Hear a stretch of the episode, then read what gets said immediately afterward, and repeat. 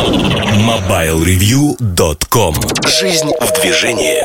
Здравствуйте, это подкаст MobileReview.com номер 324 Сегодня в выпуске. В особом мнении Эльдар Муртазин размышляет о безопасности. В обзоре новинок смартфоны Nefos. А в кухне сайта речь идет о выгорании и самомотивации. MobileReview.com Особое мнение Всем привет, с вами Эльдар Муртазин И поговорим сегодня про безопасность. В этом особом мнении хочу поговорить сразу про несколько историй, которые случились буквально на днях. Во-первых, компания InfoWatch Натальи Касперской Она, ну, выяснилось, да, что она разрабатывает И дали даже официальные комментарии о том, что они разрабатывают систему корпоративной защиты, которые включают в себя модуль, прослушивающий разговоры сотрудников. То есть, как это выглядит? Сотрудник с корпоративной картой приходит на работу. Я первоначально предполагал, что там будет просто переключение. Вообще, э, вот тут важно оговориться, корпоративные устройства, они зачастую, если все правильно сделано, они зачастую настраиваются следующим образом, что они управляются э, с помощью корпоративной политики безопасности. Что это означает? Это означает, что дистанционно на устройство загружаются приложения, блокируются те или иные функции, возможность пересылки тех или иных файлов. Ну, для тех, кто хочет понять, что это такое, можно посмотреть Nox от Samsung а, как пример того, что можно делать. Можно там запускать какие-то приложения, можно не запускать. Одним словом, вы можете посмотреть, а что, собственно говоря, происходит. Как это выглядит, ну, в отдаленном, знаете, таком, в отдаленном приближении. Не знаю, можно ли так по-русски сказать, но вы сможете осознать, а что это такое, как это выглядит, как это работает. Вообще, что такое политика безопасности? У каждой организации она своя. Например, когда вы приходите на работу, э, ваш телефон определяет, где вы находитесь, э, координаты, либо подключение к определенной Wi-Fi сети, начинает действовать политика безопасности, которая отключает на вашем устройстве камеру. То есть вы не можете фотографировать. Например, вы не можете в вашей корпоративной почте сделать скриншот. Например, вы не можете переправить ваши документы. То есть администрация администраторы настраивают корпоративную политику безопасности и дальше управляют ей. Что произошло э, в компании InfoWatch вообще? InfoWatch э, разработал, я думал, что они разработали э, следующую систему, но она выглядит более-менее логично, для прослушивания разговоров сотрудников – Сейчас мы вернемся к юридической стороне вопроса, но с практической точки зрения я думал, что самая логичная вещь, которая может быть, это переключение с помощью политики безопасности всех разговоров в рамках офиса через Voice over IP, пропуск трафика через свой сервер. Но люди, знакомые с этой историей, рассказали, что выглядит это несколько иначе. А именно, а, корпоративные карточки предлагаются одним оператором, ставится фемтосота с сильным сигналом. Соответственно, все сотрудники, имеющие корпоративную карточку, подключаются к фемтосоте оператор дает э, возможность расшифровывать этот трафик на лету. Ну, он, соответственно, распознается, сканируется, и все это хранится в каком-то виде на сервере, причем де-факто разговоры прослушиваются. Первый основной вопрос, который возник практически у всех, а как же права пользователей, э, отсутствие прослушки? Потому что в, российском, в российской правоприменительной практике есть СОРМ, когда а, прослушивать могут всех в рамках следственно-розыскных мероприятий без решения суда. Но а, Такое прослушивание не имеет юридической силы, например, с ним в суд не пойдешь. То есть фактически это прослушивание, которое берет на себя государство как функцию для того, чтобы в теории защищать своих граждан от а, тех же террористических актов, например.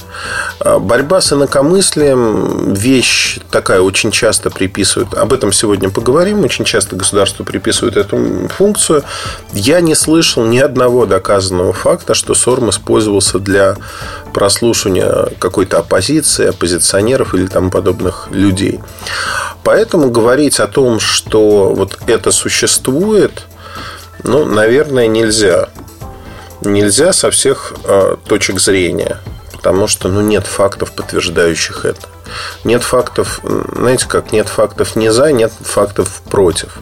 Поэтому, наверное, надо придерживаться мнения, что ну, не, не додумывать того, чего нету. А, с точки зрения закона, прослушивание разговоров может быть а, определено решением суда. Если суд выписывает постановление, что такого-то человека его разговоры можно прослушать, в большинстве стран мира ровно такая же правоприменительная практика.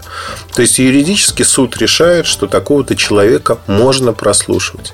Как только появляется ордер на прослушку, эта прослушка может вестись. Ни одна частная компания не имеет по закону права прослушивать своих сотрудников. Даже если, знаете, бывает зачастую так, я видел своими глазами контракты, в которых а, трудовой контракт, в котором черным по белому написано, что компания оставляет за собой право читать всю вашу почту, включая личную, залезать в ваши социальные сети и прочее, прочее, прочее.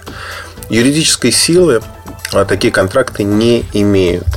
То есть формально надо ориентироваться на то, что есть а, Конституция, есть закон о связи, есть практика, как осуществляется и кем прослушивание. Любая компания, которая подписывает такой контракт, этот контракт в данной части не действителен, потому что он опровергает более значимые документы. Исходя из этого, когда мы, мне позвонили из нескольких изданий и задавали вопросы про вот эту инициативу InfoWatch. И один из вопросов, он звучал так. Насколько коммерчески успешным может быть данный проект?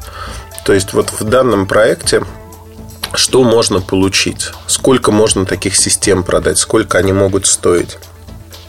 И мне кажется, я думаю, что я не ошибусь, если скажу, что нисколько таких систем официально продать в России невозможно. Невозможно по одной простой причине, что это нарушает права тех людей, кто будет работать в компании, где стоят такие системы. Сейчас я расскажу другую историю из моей личной практики в 90-е годы. Ну, в середине 90-х, это был 95-й год, наверное, 96-й.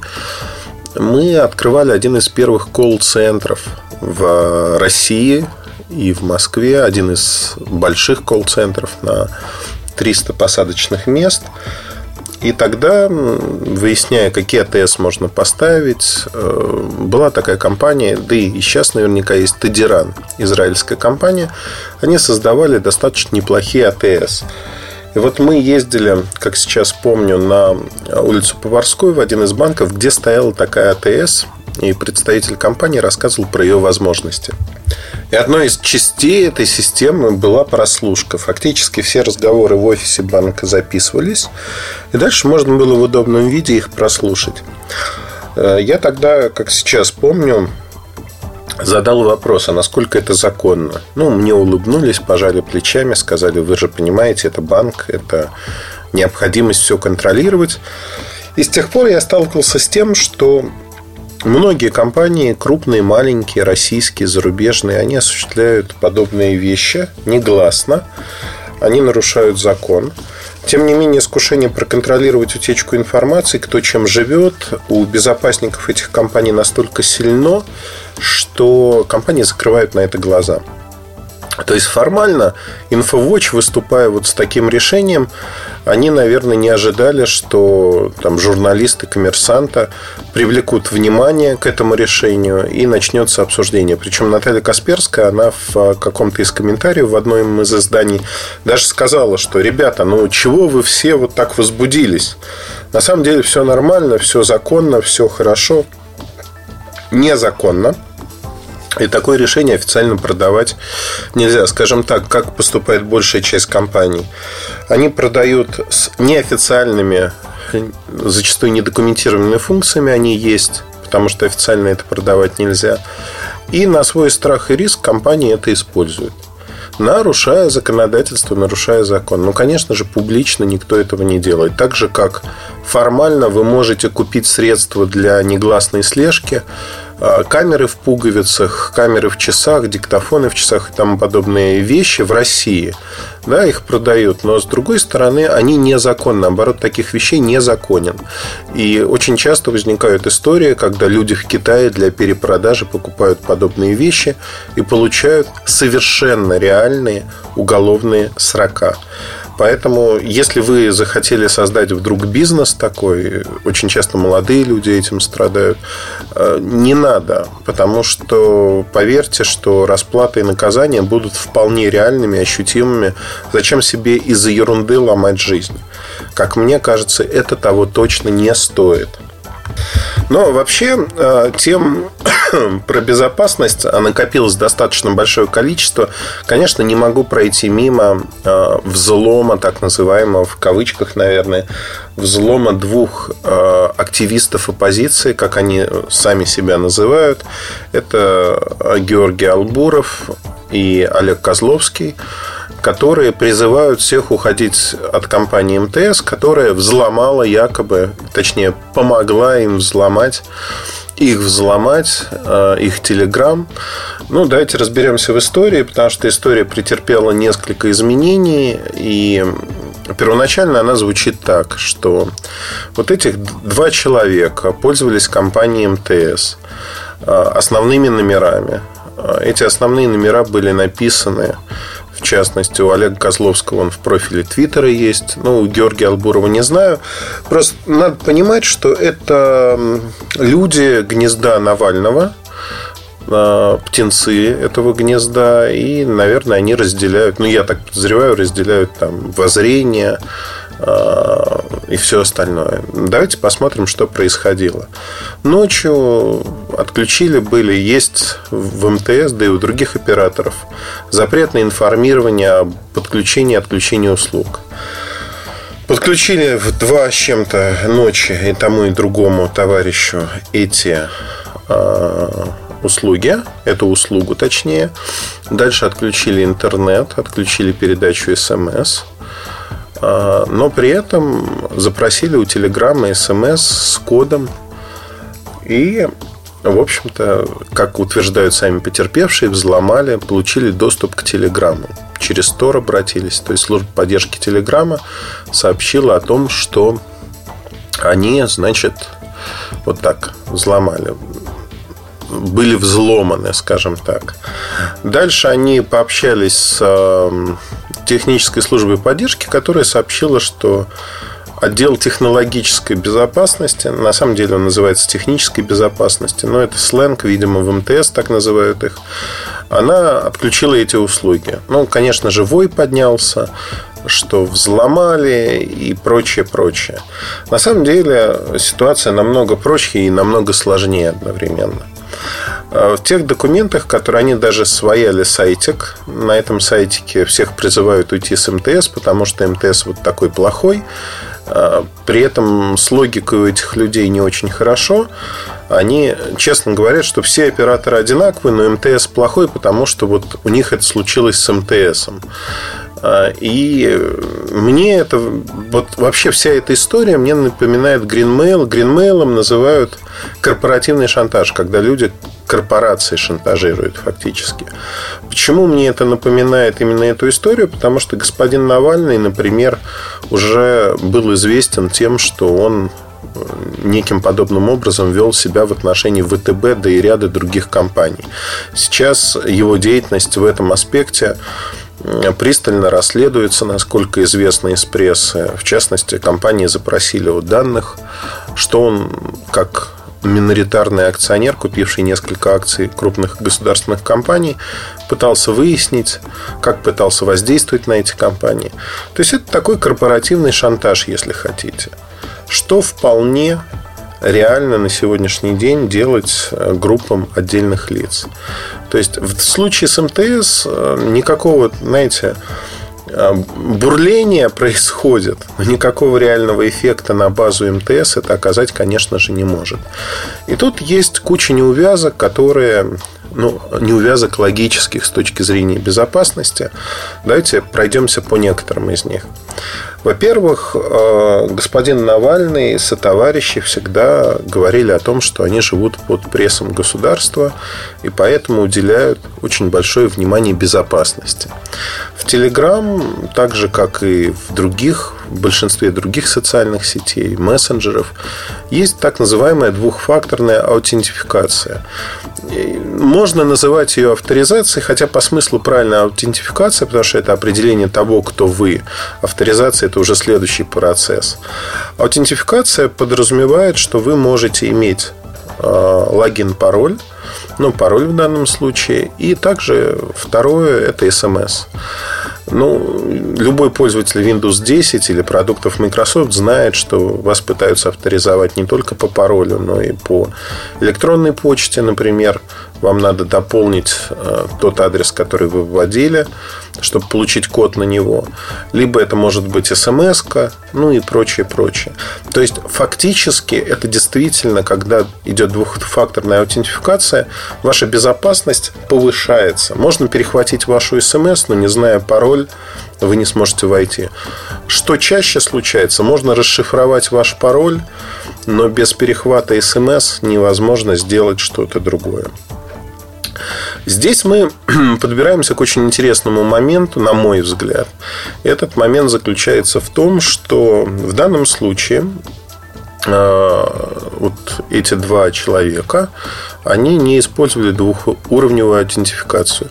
Не очень понятно почему, потому что ну, я не знаю, да. Вот э, они приложили максимум усилий для того, чтобы облегчить взломщикам в кавычках потому что я не верю, что был взлом, доступ к своим к своей переписке, условно. Дальше на уровне логики происходит некий сбой. МТС плохой, потому что МТС, значит, участвовал, по их мнению, во взломе. А при этом другие версии вообще не рассматриваются. То есть там виск, крики, истерика, что МТС, спецслужбы взломали, МТС плохой, уходите к другим операторам. Но э, есть такой момент, что не рассматриваются вообще другие версии в принципе. Одни из документов, которые они выложили, это документ, который является счетом за услуги связи. Обычно люди, когда приходят э, к оператору, они просят детализацию выдать. Не счет, а именно детализацию того, что делали.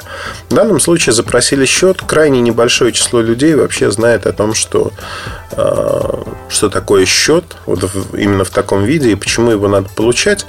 Там отображаются вообще все услуги, которые вы включали или которые вам включали. И э, МТС выдал эти счета, безусловно. В этих счетах, собственно, все это и видно. Но помимо этого видно еще несколько вещей очень интересных, на мой взгляд, э, которые вот начинают как бы под эту версию несколько копать. Значит, у Олега Козловского с март 400 за 400 рублей тарифный план э, в МТС с федеральным номером. Э, очень интересно, что на третьей странице вот этого счета у него нет никаких звонков, практически смс нет, только две смс -ки. То есть за месяц, за весь апрель 2016 года человек на своем основном телефоне фактически, ну, практически не общался. Но, во всяком случае, это следует из счета. Может быть, он как-то хитро формируется, так что не показываются локальные звонки. Не знаю. Но я знаю, что вот прям две странички у Георгия Албурова количество звонков значительно а, больше. И создается впечатление живого номера. Живого номера, по которому человек общается. Но дальше возникает другая история, которая очень удивительна для меня, потому что у Георгия Албурова трое суток не работал телефон. Ну, вот я себе не представляю, чтобы у меня основной мой телефон не работал трое суток, и я не мог положить туда деньги. Ну, если только я в Арктике где-то нахожусь, где мне телефон не нужен. Во всех остальных случаях я найду время, возможность с этого же телефона оплатить а, возможность принимать звонки, переписываться, иметь интернет и прочее, прочее. Современный человек без телефона, знаете, когда люди забывают телефон дома, они возвращаются за ним. И здесь, конечно, история, она очень сомнительна для меня именно с тем, что ну, ну как-то странно. А, в детализации, кстати говоря, у Козловского есть еще а, замена сим-карты замена сим-карты, которая произошла сразу-сразу перед событиями. А у Георгия Албурова он оплатил телефон ровно перед тем, как его взломали. Это, конечно, не указывает ни на то, что сами пострадавшие себя ломали. Безусловно, нет. Ну, это просто моменты, которые заставляют задуматься. А что, собственно говоря, происходит? А на «Эх Москвы» была цельная передача, посвященная точку у Саши Плющева, которая была посвящена этой истории. В частности, туда пришел IT-консультант, вот как раз-таки некого этого фонда Навального, Владислав Сдольников. Я никогда не слышал об этом человеке до того. А, и вряд ли услышу когда-то после. Но, в общем, эфир был достаточно забавный. Саша Плющев попросил... Не так. Саша Плющев написал мне в Твиттере в СМС, ответил я в СМС, буду ли я в Москве в воскресенье, когда вечером, когда выходит эта передача. Это были праздники, меня не было в Москве. И я написал, что, скорее всего, нет, не буду. Он написал мне спасибо, и на этом все завершилось. Воскресенье днем я о Владиславе Сдольникове узнал следующим образом, что некий человек а, начал в Твиттере писать о том, что Муртазин испугался, Муртазин, значит, не придет на эфир, зассал одним словом. А вот так хотелось, значит, ему что-то доказать. Там же он комментировал то, что я защищал МТС, хотя я защищал скорее здравый смысл всегда, о том, что делал я это не безвозмездно, а за некие транши, ну, в общем, знаете, вот для меня слово оппозиция, я сразу хочу оговориться. Оппозицией является очень много людей. Со многими из них я дружу. Оппозиция, ведь она бывает умеренной и прочее, прочее. Но те люди, вот Навальный и сотоварищи, которые себя называют оппозицией, это гопота в моем понимании. Ну, гопота в прямом смысле этого слова. Это не оппозиция, это люди, которые, ну, знаете, как, как коллекторы, да?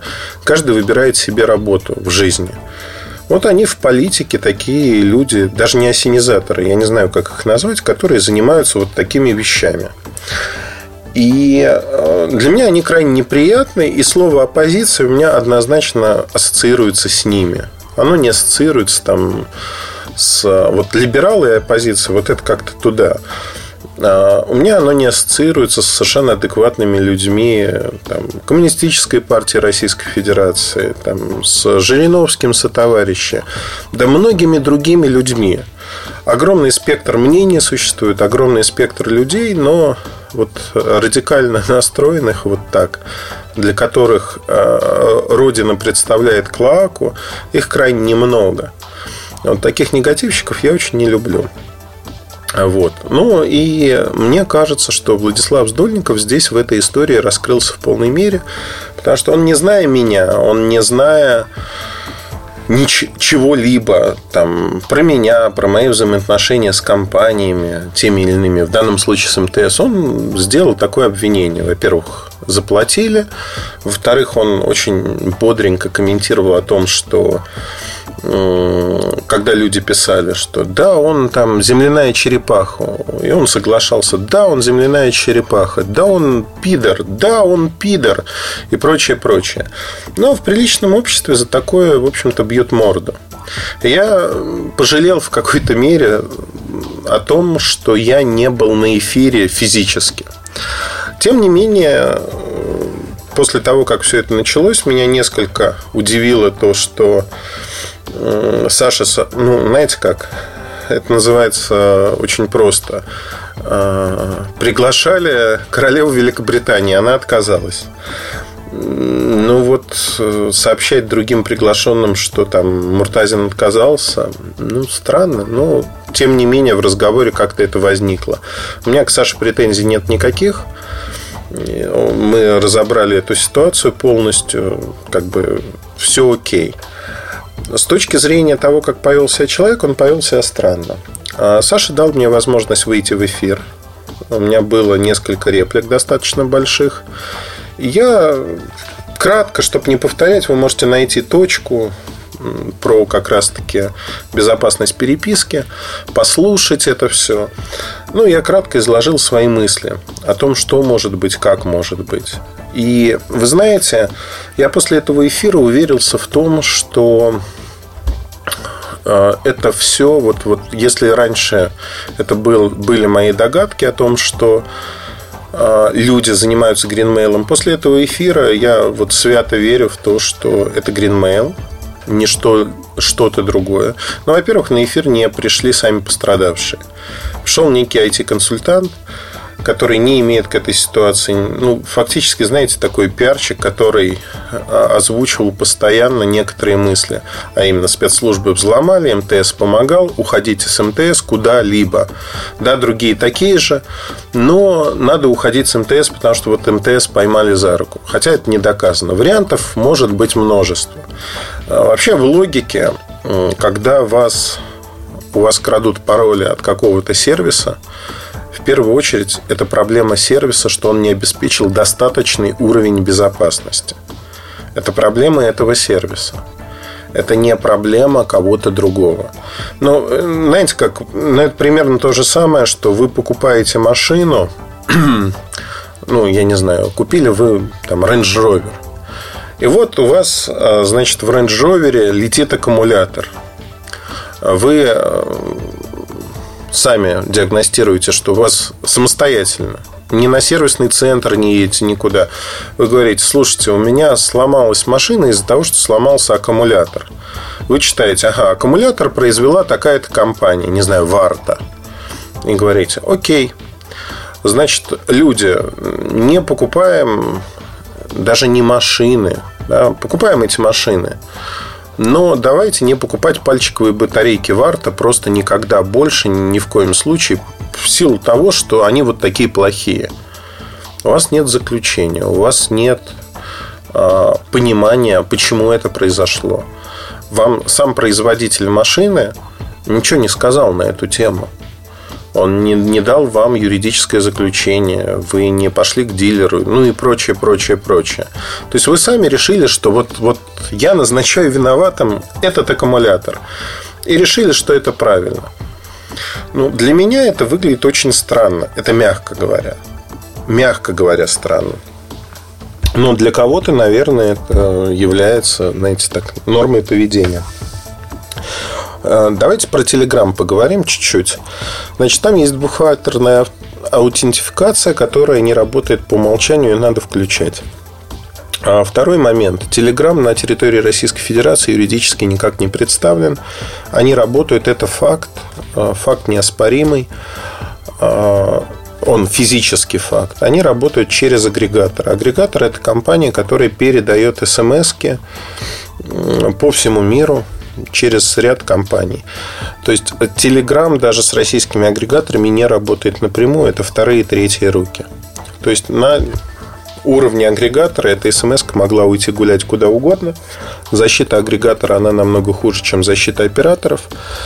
И уже были примеры подобных утечек. То есть это не первый раз, и это доказано многократно, что утечки у агрегаторов происходят. Значит, был ли в данном случае так или нет, не знаю. Но есть такая компания Positive Technologies, э, которая как раз-таки занимается безопасностью, в том числе операторов. Они показали, как взломать через сигнальную сеть SS7 можно телефоны подменить получить без участия оператора те самые смс -ки. Опять-таки, э, это не так просто сделать, как выходит у них. Ну, вот примерно, знаете, как это рецепт ядерного взрыва очень прост. Возьмите ядерную бомбу, а дальше все очень просто. Да? Нажмите кнопку, разместите, нажмите кнопку и прочее, прочее. Но для того, чтобы все это сделать, надо получить ядерную бомбу сначала. И с этим возникает затруднение, потому что, да, оборудование для взлома SS7, не взлома даже, а доступа и работы с SS7, оно стоит копейки. То есть это несколько сотен долларов. Но с точки зрения того, что получить доступ к SS7, это уже сложнее. Как правило, получают доступ в третьих странах страны Африки, там, где операторы не заботятся о безопасности, все операторы к этой сети имеют доступ. Соответственно, дырки действительно есть. Но это не так просто сделать, как кому-то кажется. Но это не намного проще, чем взломать хороший VPN что практически невозможно на сегодняшний день. Да, можно, но опять-таки это ухищрение. Поэтому, рассказывая вот про такие вещи, надо понимать, что вот человек с улицы, вы, я или кто-то другой не могут этого сделать. Мы не можем прийти и сказать, окей, ребята, мы вот это сделали, мы сейчас такие молодцы, и мы получим возможность вот так все это делать. Это не работает так. А, значит, э, ну, показали они, что вот можно и так сделать. Вообще вариантов взлома может быть, взлома в кавычках, может быть очень много. Но, как говорили в римском праве, ищи кому выгодно. А, два абсолютно неизвестных никому человека, которые начинают шантажировать, по сути, шантажировать по действиям да, МТС. Выгодно это только им никому более это не выгодно. В свое время господин Кац, я не знаю, кто он там, депутатом был тогда, или Максим Кац, тоже обвинил МТС в том, что взломали его переписку. Сереж Потресов, в МТС как раз-таки, Сереж Потресов тогда написал статью и просто доказал, что этот телефон использовался его штабом предвыборным. Кто-то искал способ, как сохранять все смс -ки. Это в публичном доступе было и обсуждалось. В итоге они нашли программу и услугу, которая это делает. И в итоге, когда он уже как человек стал пользоваться этим номером, за два года все его смс утекли. Просто потому, что они параллельно сохранялись. И это как бы доказанный факт был. Знаете, как ложечки нашлись, но осадочек того, что Каца взломал злобный ФСБ остался. Тут примерно то же самое нагнетание обстановки, попытки что-то обсудить, что-то рассказать, как мне кажется, абсолютно безрезультативные. Угрозы господина Навального, что он будет искать бесплатно юристов США и классовый иск подавать к МТС, потому что акции МТС торгуются на американской бирже, ну, да, наверное, есть какие-то базисные предпосылки для того, чтобы давить на компанию. Но с точки зрения юридической, я общался с несколькими юристами, которые к МТС не имеют никакого отношения. Они сказали свое мнение. Они не занимаются международным правом. Но у них мысль была очень простая. Они говорят, подождите, но взломали кого? Взломали э, Telegram.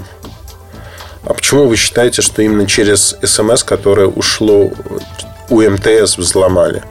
Да, там была некая СМС, но надо доказать этот факт. Этот факт не доказан. То, что МТС никак не прокомментировал пока эту ситуацию, тем более дает понять, что э, нет базиса у условно потерпевших, нет базиса для такого иска. То есть это все лирика, это все лирика, эмоции и прочие вещи. Насколько я понимаю, на данный момент а, никаких судебных преследований в России со стороны потерпевших нету. Это просто крики, эмоции и тому подобные вещи. То есть они добиваются некого пиара. Пиара для себя, для того дела, за которое они борются. Ну, то есть тут с точки зрения безопасности история а, про унтер-офицерскую вдову, которая высекла сама с себя. Люди создали все условия для того, чтобы быть взломанными. Сделали они по злому умыслу это, не по злому умыслу, я не знаю. Да, свечку не держал.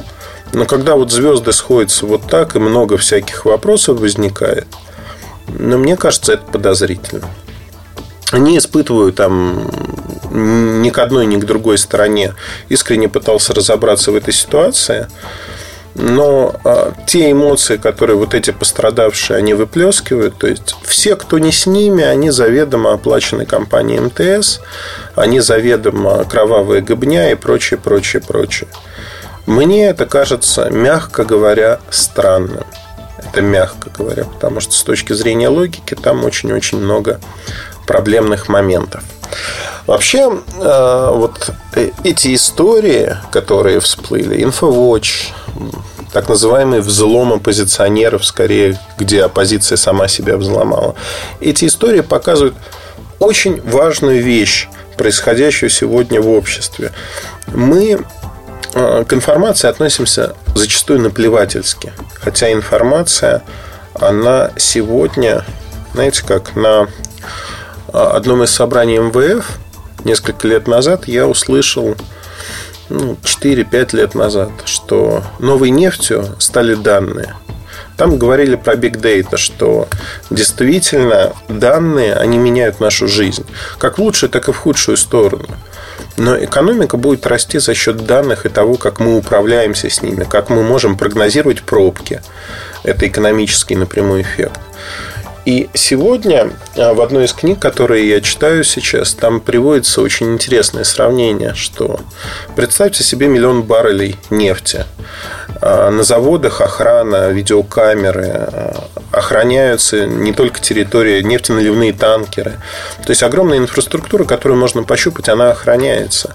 Но как только мы говорим про данные, про цифровую безопасность, оказывается, что уровень защиты здесь, он намного ниже, чем уровень защиты физически ощутимых вещей. Хотя удар, который можно нанести вот именно в этой области, он намного сильнее, ощутимее и хуже для всех нас. Исходя из этого, я вот призываю вас, если вы не используете двухуровневую аутентификацию, используйте ее, пожалуйста. Это очень просто. Не используйте одни и те же пароли везде, где, ну, то есть, не надо писать пароль в виде вашего имени во всех сервисах. Если у вас утечет пароль где-то, а, скорее всего, взломают вас везде. Прочее, прочее. То есть элементарные правила информационной безопасности, они нужны каждому человеку, кто живет вот в новой среде. А мы все с вами живем в этой новой среде, хотим мы того или нет. На этом все. Удачи, хорошего настроения. Слушайте другие части подкаста. Пока. MobileReview.com